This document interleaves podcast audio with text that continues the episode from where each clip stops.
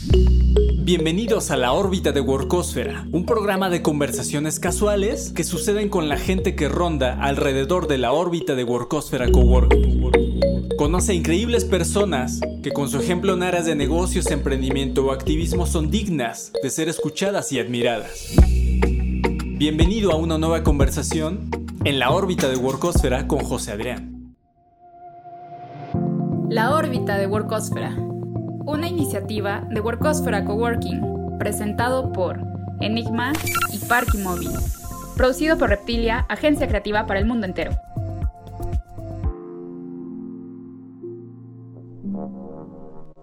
voy a presentar a Richard Harbinger. Así es. ¿Está bien pronunciado? Perfecto. Eh, Richard es un, un, yo creo, creería que un híbrido raro en el término de emprendimiento con eh, background empresarial y background eh, pues de empresas transnacionales, ¿no? Este, ahorita tú igual nos das una introducción general de, de tu background, pero eh, la razón por la que estás acá y la razón por la que te invitamos a este programa es porque hemos hecho cosas en otros momentos bien interesantes, pero, pero particularmente ahorita, y creo que esto empezó en la pandemia, estamos haciendo un proyecto muy interesante. Tenemos eh, una relación con eh, una institución internacional muy grande, de un renombre muy, muy interesante.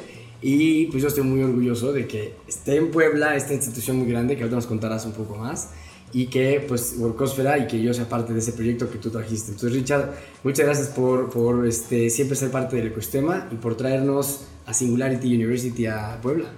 Muchas gracias. un poco de ti, un poco de esto que estamos este, usando de introducción. No, encantado, encantado. Pues antes que nada agradecerte pues, por tenerme en este espacio, que la verdad no lo conocía y se me hace increíble. Está, está padrísimo la, la idea. Y, pues esta atmósfera también que, que, se crea justamente con gente eh, pues, emprendedora, echada para adelante, mucho de lo que te encuentras justamente en estos, en estos espacios. Y eh, como bien dices, pues eh, nos conocemos desde hace algún tiempo y creo que pues, se, se, encontraron nuestros proyectos justamente en, en este punto de Singularity. Eh, les platico un poquito de mi, de mi, de mi background. Eh, pues básicamente, eh, pues desde, desde, la universidad yo siempre he tenido pues mucho la, la ambición, mucho la, la, intención de la innovación. O sea, siempre me, me, llamó la atención cómo se podían crear productos, ideas, proyectos nuevos y, realmente desde, desde esa época yo, yo estudié en Alemania siempre tenía la intención de adentrarme más en ese ambiente. Eh, regreso a México eh, a una empresa de investigación de mercados que me dejó ver pues, la, parte más racional numérica del, tema de la innovación, pero que es necesaria. O sea, muchas veces le queremos dar la vuelta nada más por la creatividad y el, ¿no? lo, sexy de la innovación, pero realmente cuando em, puedes innovar es porque entiendes un contexto. Y un contexto eh, lo entiendes mejor cuando hay números. Obviamente la intuición es un factor sumamente importante, pero cuando tú puedes delimitar, puedes mapear un contexto, entonces vas a poder entender cómo puedes producir algo valioso, algo nuevo, algo que, que, que traiga justamente valor a ese, a ese contexto. Entonces, Em, en esa época pues eh, estuve en, una empresa de investigación de mercados y que me permitió conocer mucho pues, de, los mercados eh, de, consumo en México. Y posteriormente pues eh, me jaló una empresa acá en Puebla y, y pude arrancar con ellos que estaban básicamente teniendo la idea de crear un departamento de marketing en forma que no tenían, ¿no? Entonces fue un, eh, también una aventura en esa época, pues, eh, ¿no? Deja todo atrás, eh, aviéntate a una empresa familiar, ¿no? Que ya tenía una presencia fuerte, pero más no muy estructurada en la parte de marketing, en un producto que es netamente de consumo, ¿no? Pañales desechables, ¿no? Entonces, eh, ahí pues eh, fue, fue, fue, una experiencia creo que muy, muy padre en, en, en, mi vida en esa época, porque pues con este sentido aventurero y de querer crear algo nuevo, y una empresa que te está dando la oportunidad, o sea, te está poniendo el suelo fértil para, para generar eh, pues se, combinaron pues, pues los factores necesarios, ¿no? Y desde, desde el inicio empezamos, eh, pues básicamente con el equipo que empecé a formar, a crear marcas, marcas nuevas, marcas de, de nada, ¿no? Y ahorita les explico por qué estoy mm, destacando, le estoy poniendo énfasis a la parte de marcas, eh, porque eh, realmente fue después una parte bien importante en, mi trayectoria, la, creación de marcas. Pero en esa época pues yo lo veía más como, como un tema de qué, qué podemos hacer nuevo, qué, qué falta en este mercado, cómo podemos proponer. Y eh, les decía yo, desde, desde origen se crearon algunos, algunos conceptos interesantes. Lo más interesante es cuando de la noche a la mañana, de veras, literal, te estoy diciendo una marca que está vendiendo, no sé, 3, 4 millones de piezas mensuales, propones un eh, concepto, sin cambiar el producto, un concepto que le haga clic a la gente y te vas a 27, 30 millones de piezas tres meses después. Entonces ahí es donde, donde empecé a ver, ah, aquí hay algo, ¿no? Aquí es una, es una chispa y hay que entenderlo, porque si lo quiero volver a reproducir, lo tengo que entender. Entonces, eh, pues eh, con el tiempo, eh, pues empecé pues, a tratar de, de, de, de, crear una metodología en ese sentido. Y el siguiente proyecto que se me ocurrió en esa época nació también otra vez de entender el contexto que estamos viviendo y si tú hablas con cualquiera que está fuera del mercado de pañales desechables, alguien que tal vez no tenga hijos o que nunca ha usado el producto, tal vez de las primeras cosas que, que se le ocurre es, oye, ¿y no es una categoría que contamina mucho? Y cuando estás adentro, pues es de las cosas que menos piensas, ¿no? Así, pues, no, las máquinas y producir y, ¿no? y, llevarlo al mercado y todo, ni, ni se te ocurre. Y yo en esa época empecé a ver algunas conversaciones, no en México, pero en Estados Unidos, que pues estoy hablando de los principios de los 2000, ¿no? hace muchísimo ya, hace 20 años. Horror, ya ni me, preguntes.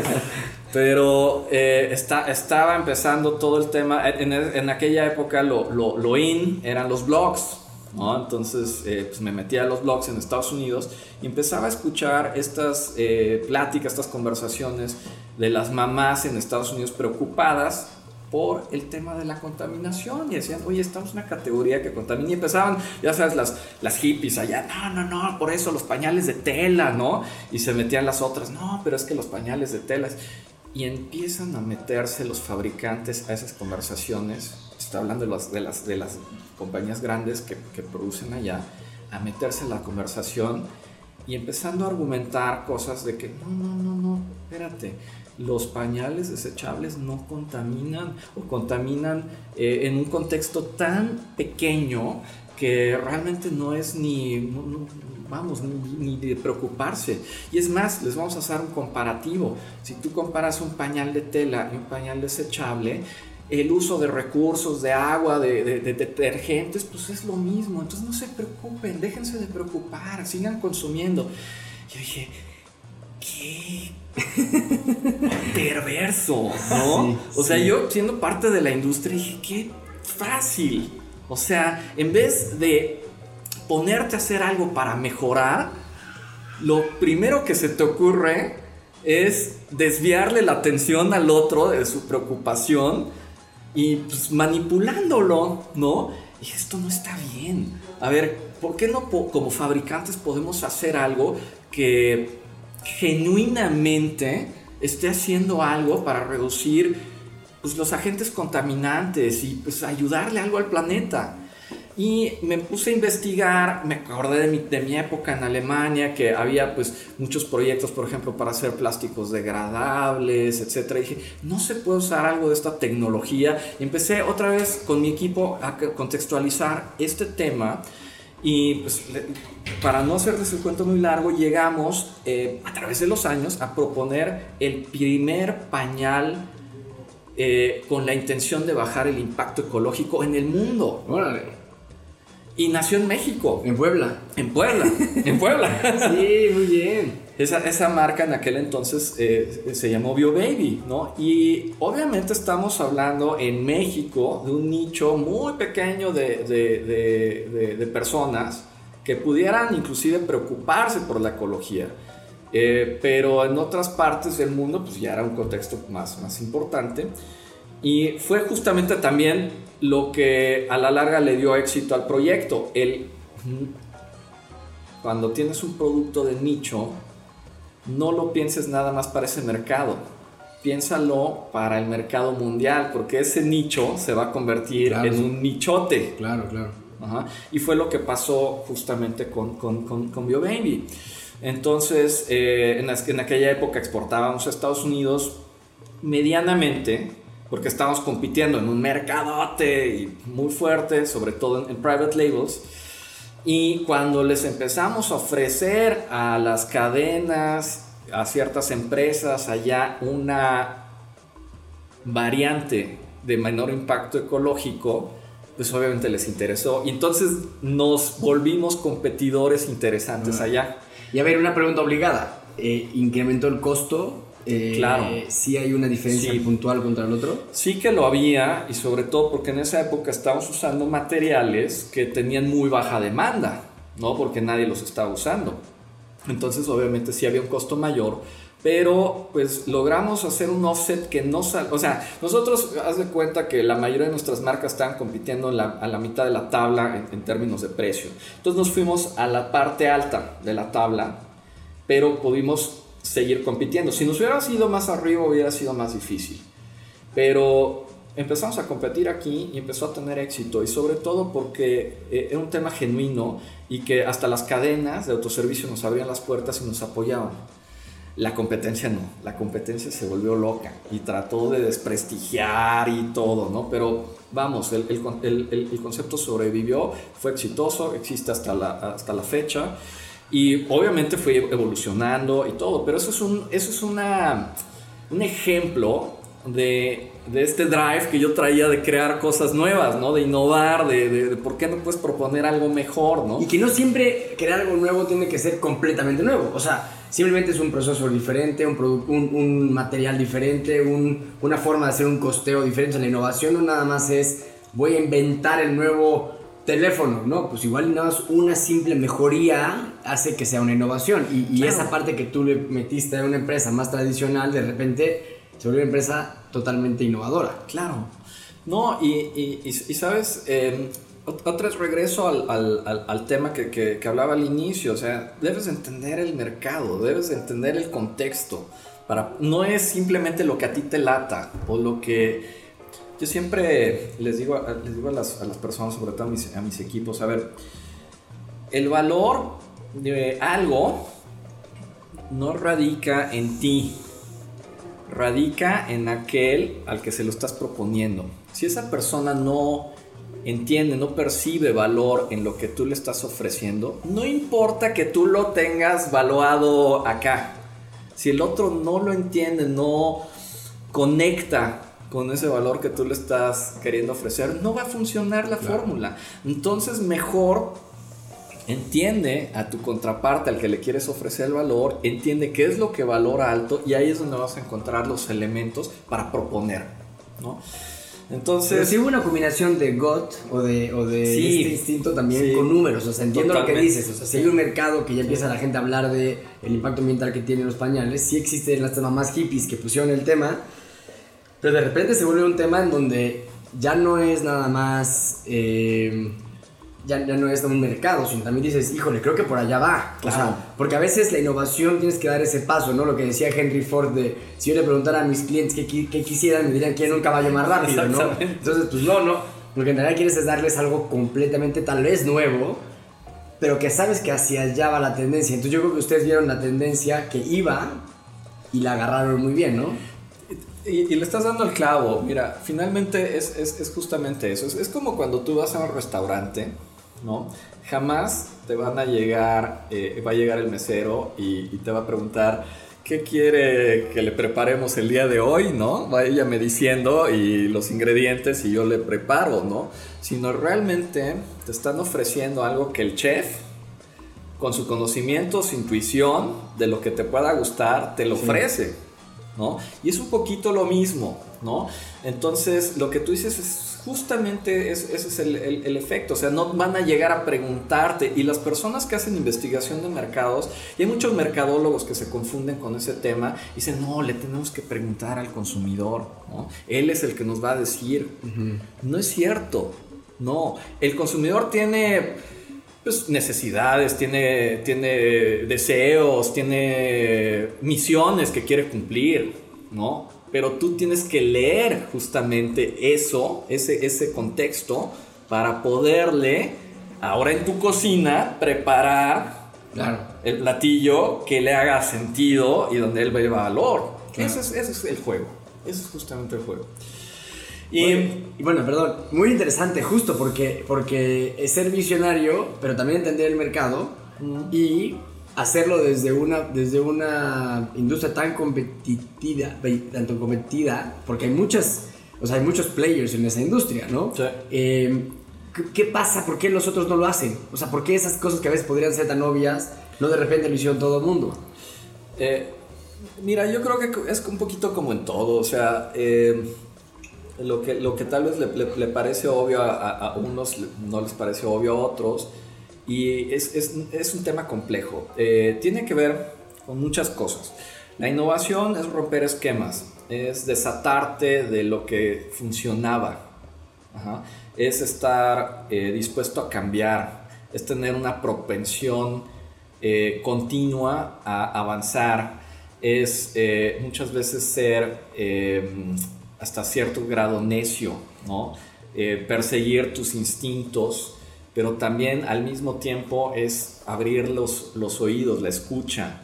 Y son muchos elementos que te llevan a, eh, a proponer. Pero también, y esto es lo más importante, tienes que estar dispuesto a equivocarte.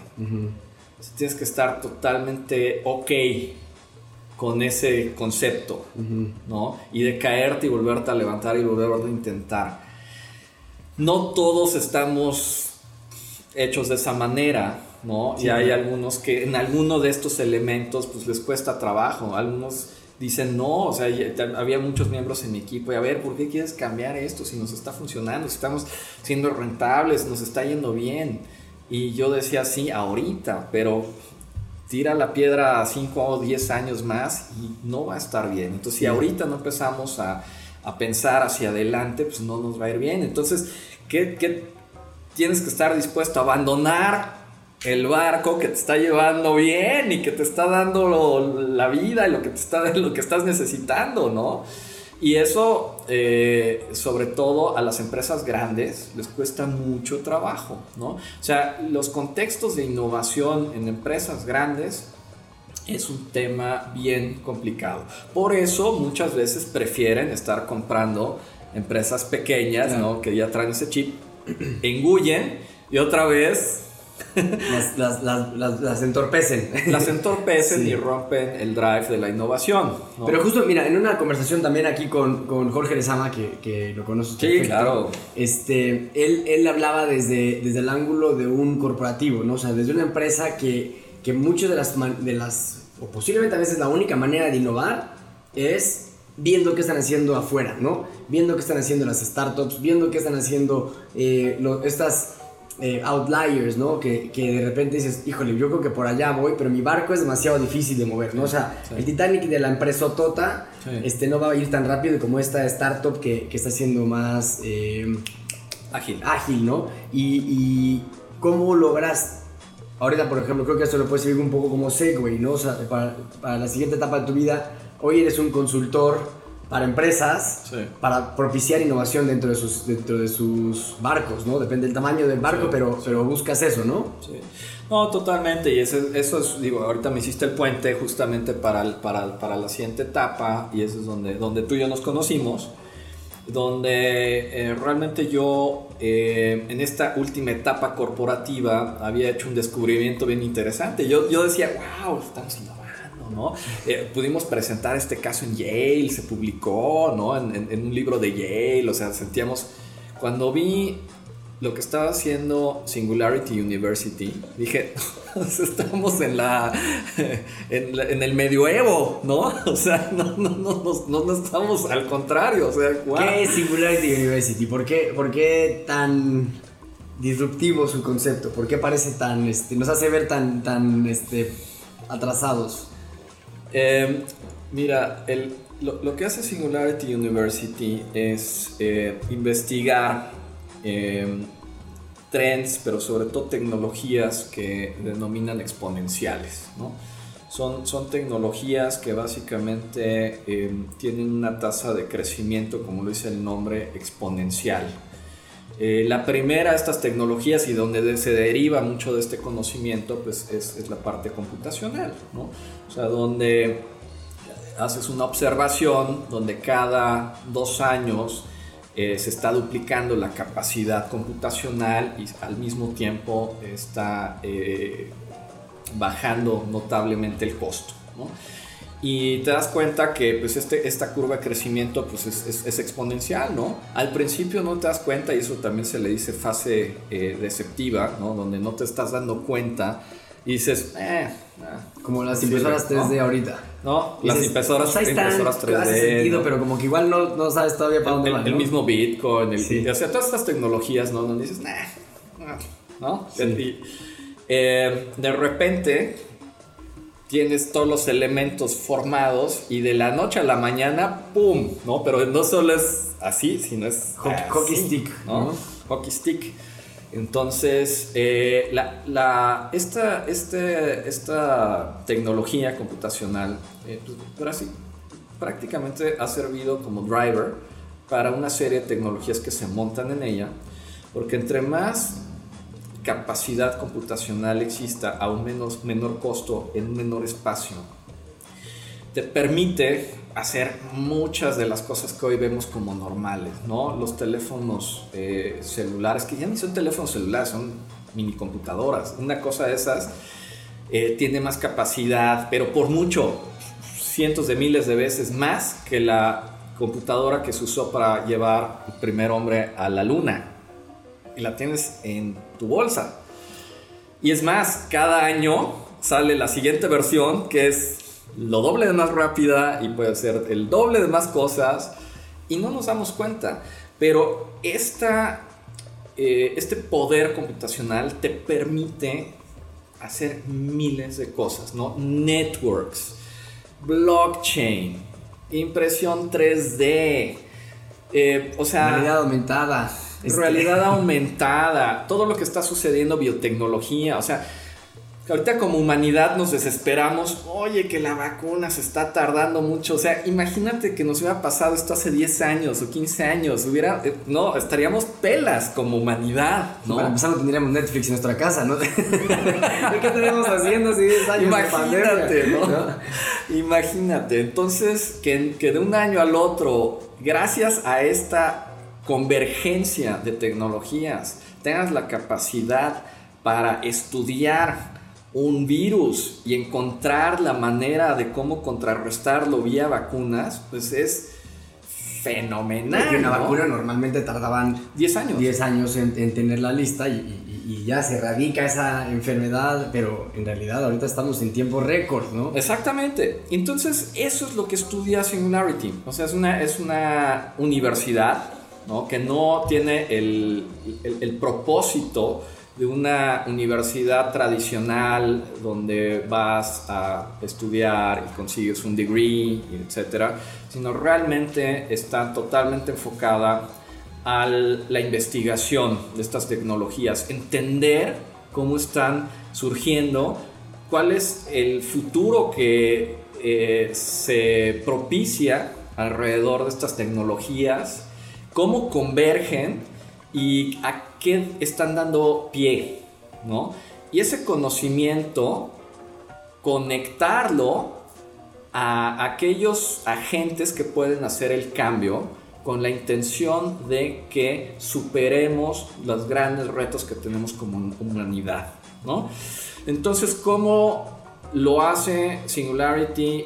Eh, básicamente investiga, y pone a disposición este conocimiento y para eso usa los chapters como el que tú y yo pertenecemos, el, de Puebla, ¿no? Donde tienes eh, la capacidad de educar, de inspirar, pues de, de conectar a las personas que pueden hacer la diferencia en una ciudad como la nuestra, pero no solo en el contexto local, sino a nivel mundial.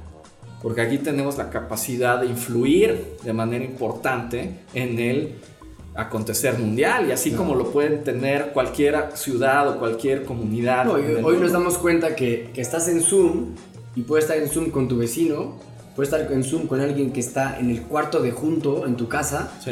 Y es exactamente la misma experiencia que alguien que está en otro lado del mundo. O sea, ya las barreras y las fronteras se han totalmente este, desmenuzado. Lo único que tenemos es la diferencia de, de, idioma y de horario. Y, yo lo que, lo que he visto con Singularity es que tienes este conocimiento mundial que posiblemente solamente tenías que ir, solamente podías ir a, Estados Unidos o podías ir al salón de clases este, y tener ese conocimiento. Hoy está a disposición de cualquiera, ¿no? Y, justamente lo que Singularity está haciendo es pues que, que, no se quede en este, en este lugar geográfico donde ellos están, sino que, que se le lleve a otras partes del mundo porque a ver, por lo que hemos platicado, buscan que si usamos los negocios como un medio, logramos el fin, que es ser una mejor humanidad. ¿no? Así es. Y, esa exponencialidad es la que nos va a llevar a, resolver problemas que nos urge resolver, ¿no?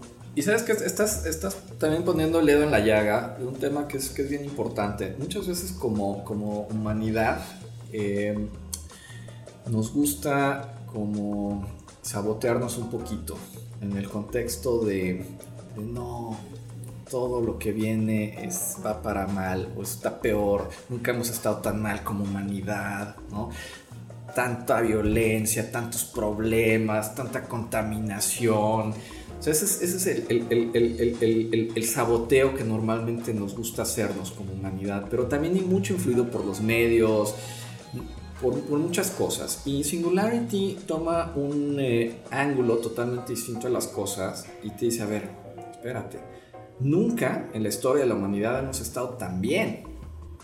O sea, nunca ha habido los rates tan bajos de pobreza, de enfermedad. O sea, sigue habiendo pobreza, sigue habiendo enfermedad, pero los rates son menores que antes. Claro, mucho menores, ¿no? Cuando eh, podías tener acceso a todos los elementos que tenemos hoy en día, a las curas, a la medicina, o sea, tenemos realmente un futuro muy prometedor hacia adelante si lo vemos adecuadamente y si nos proponemos con optimismo, pero también realismo, para usar lo que está a nuestro alcance para resolver los problemas, ¿no? ¿De qué nos sirve honestamente, ponernos a llorar, tronarnos los dedos y decir todo está mal, los gobiernos, nadie entiende, eh, con eso no vamos a resolver nada. Sin, sin, embargo, tú y yo podemos hacer una diferencia desde tal vez mover una piedra muy pequeña, que es lo que hemos comentado, hacerle llegar este conocimiento a una comunidad. Sin cambiar el chip, o sea. Que pueda hacer una diferencia. Una diferencia de, y justo eh, de los fundadores de, de, Singularity tienen este libro, Peter Diamandis, de Abundance, ¿no? Que dice, ¿cómo, podemos, ¿cómo partamos de la abundancia? Partamos de que hay. Ahora, está mal distribuido seguramente, pero no partamos de la escasez. Este, y creo que hay mucho que, que tú has traído a Puebla y, y creo que debemos de hacer cada vez más para que este chip no solamente de abundancia y de, y de pensar eh, bajo esta línea de lo que mencionas de, pensar positivo sin, sin auto castigarnos, sino pensar que hay soluciones. O sea, yo creo que la conclusión a la que podríamos llegar es hay soluciones, las soluciones están al alcance de todo el mundo, hay abundancia, simplemente hay que saber distribuir, hay que saber llegar a las tecnologías adecuadas, hay que saber que existe un problema, porque ese es el punto de partida. Hay un problema, no, estamos, no están resueltos los problemas, pero ahora hay mejor, es el mejor momento y la mejor circunstancia para, para resolverlos. Totalmente. Y, empresas eh, poblanas, mexicanas, tradicionales, pymes, necesitan cambiar de chip rápido y necesitamos a las siguientes generaciones decirles, ya business as usual no puede seguir, ¿no? Sí. Sí, y, eh, otra vez estás apuntando a un tema sumamente importante. Eh, te puedo decir que uno de los elementos que, con el que vamos a vivir cada vez más y el que pues, va a influir cada vez más en nuestras vidas es que cada cosa se está moviendo a una velocidad mucho más rápida. Y no constante, sino cada vez está acelerando más. Entonces, eh, si no nos damos cuenta como empresarios, como empresas, y vivimos muy cómodos con el modelo que tenemos actualmente, eh, nos vamos a llevar sorpresas muy desagradables, ¿no? Lo estamos viviendo a diario, ¿no? O sea, bueno, la pandemia nos vino a acelerar aún más todo, ¿no? Y, nos pusieron esta, a reto, bueno, la, pandemia nos, nos, obligó a enfrentarnos a situaciones que nunca nos habíamos enfrentado como empresas y aceleró lo que iba mal más rápido, lo que iba bien más rápido, ¿no?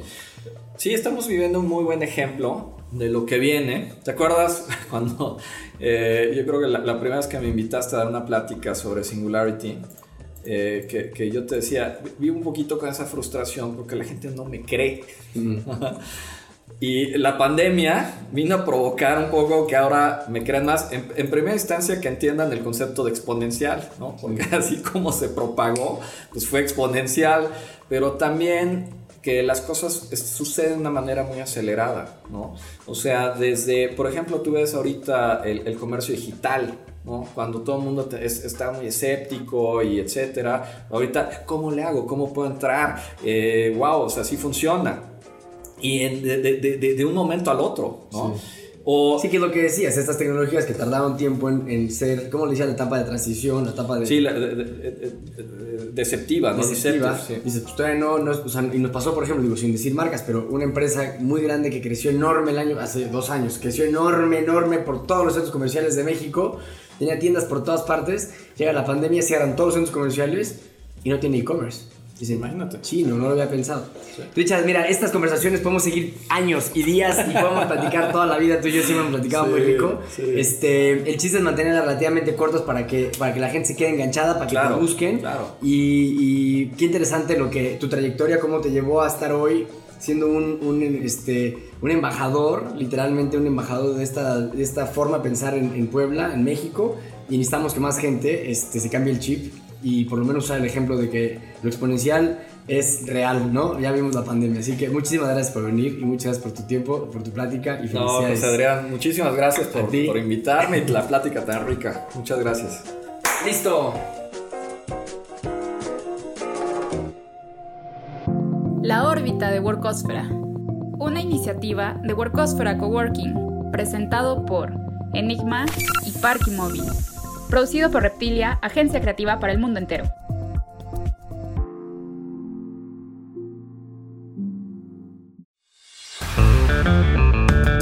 Las conversaciones suceden en el oasis, el punto de contacto con los coworkers. Conversaciones casuales que son las que detonan comunidad, colaboración e innovación. Justamente, la oficina de José Adrián.